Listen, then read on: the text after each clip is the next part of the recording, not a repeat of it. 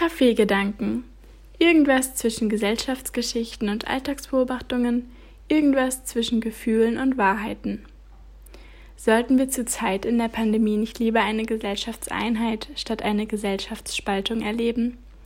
Die Realität zeigt allerdings, dass die Kluft zwischen den einzelnen Gesellschaften immer größer und auch schwieriger zu überwinden wird. Das Thema Corona hängt ja jeder und jedem irgendwie schon zum Hals raus. Und im Sommer durfte ich noch meine Freiheiten und die Unbeschwertheit des Lebens genießen und nun kann ich von meinem Leben im vierten Lockdown berichten. Oder vielmehr nichts kann ich berichten. Die Welt steht wieder einmal still, das soziale und kulturelle Leben pausiert. Ich gehe spazieren und backe Bananenbrot. Und es hängt mir zum Hals raus. Ich mag nicht mehr, aber es ist wohl das Beste für IntensivmedizinerInnen, für Krankenhäuser, für Risikopatientinnen und für die Zukunft. Doch das Einzige, was ich momentan im Außen erlebe, ist eine steigende Wut gegen die Ungeimpften. Es ist die Rede von zwei Drittel der Bevölkerung muss nun ausbaden, was ein Drittel nicht einsieht. Hätte sich doch jeder mal geimpft. Wäre es doch nur viel früher zu einer Impfpflicht gekommen. Seit fast zwei Jahren befinden wir uns nun in der Pandemie. Und immer wieder kommt es zu ähnlichen Phänomenen. Zu Beginn wurden die asiatisch aussehenden Personen schief angeschaut, dann wurde Ischgl und die Seilbahn gehasst, dann waren es junge Personen schuld, die trotz Maßnahmen am Feiern waren, und jetzt sind es die Ungeimpften. Jeder und jeder war irgendwie in diesen zwei Jahren mal der Buhmann, die Buhfrau. Natürlich betrifft das Virus zwar jeden gleich, aber nicht jede, jeder sind gleich betroffen. Aber sind dieser Hass und die Diskriminierungen der richtige Weg? Was wurde aus Moralvorstellungen und Solidaritäten? Aus welchem Grund sind globale Themen auseinanderbringend statt zusammenhaltend? Ich kann die Wut verstehen und ich bin auch wütend. Vielleicht nicht unbedingt auf die Ungeimpften, immerhin kann jede Person so agieren, wie sie möchte, und Pflichten und Zwänge sind immer der falsche Weg. Aber ich bin wütend auf den Umgang mit den globalen Themen, auf die Maßnahmen und die Nichtmaßnahmen, auf die Prioritätensetzung und auf die Langwierigkeit, die Diskussionen und die Hürden.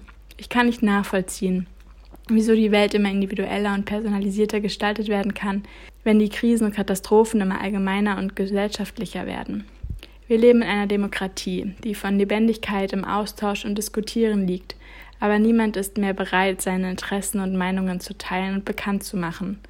Wieso soll ich mich mit gesellschaftlichen und globalen Problemen beschäftigen, wenn ich schon mit meinen eigenen Problemen überfordert bin? Demokratie bedeutet Arbeit, aber alle Beziehungen und soziale Phänomene bedeuten Arbeit. Ich muss meine Interessen bekunden, meine Grenzen aufzeigen und Kompromisse aushandeln und eingehen.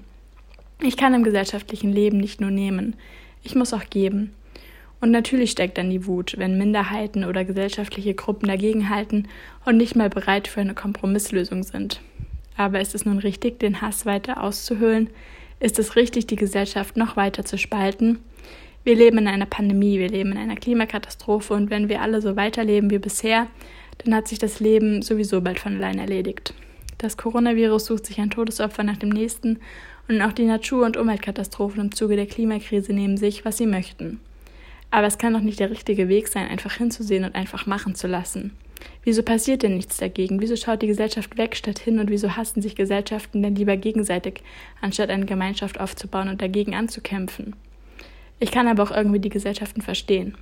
Wie soll sich denn eine Gemeinschaft aufbauen, wenn kein Zusammenhalt gefördert wird? Stattdessen strukturieren Diskriminierungen und Ausgrenzungen den Alltag, vor allem den sozialen und gesellschaftlichen. Sollte nicht erstmal an Bildungs- und Aufklärungsprogrammen gearbeitet werden, anstatt Gesellschaften weiter aufzuhetzen? Veränderungen sind schwer und unbequem, und es ist leichter, am Hamsterrad mitzulaufen, anstatt auszubrechen und sich seinen eigenen Weg zu suchen. Aber wie sollen sich denn die Menschen ihren eigenen Weg suchen, wenn keine Wege aufgezeigt werden? Im Fall der Klimakatastrophe werden Jung gegen Alt gehetzt. Im Fall der Pandemie werden Geimpfte gegen Ungeimpfte aufgehetzt. Im Fall des Kapitalismus werden Reiche gegen Geringverdienerinnen aufgehetzt. Es ist ein Kämpfen, Streiten und Abwerten.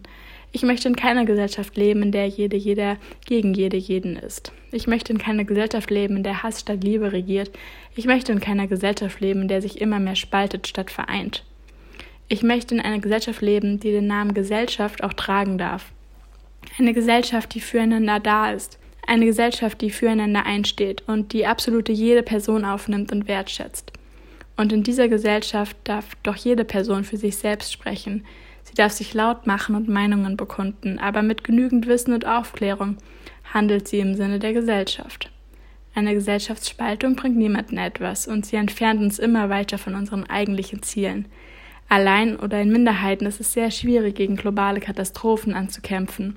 Und bisher scheint mir, als wäre dann aus den globalen Katastrophen eher Gruppierungs- und Klassenkämpfe geworden, als die wirkliche Bedrohung wahrzunehmen und dagegen anzugehen. Seien wir doch alle etwas achtsamer, legen unseren Fokus auf wirklich relevante Dinge und halten zusammen, egal was uns die Welt für Herausforderungen zu meistern gibt.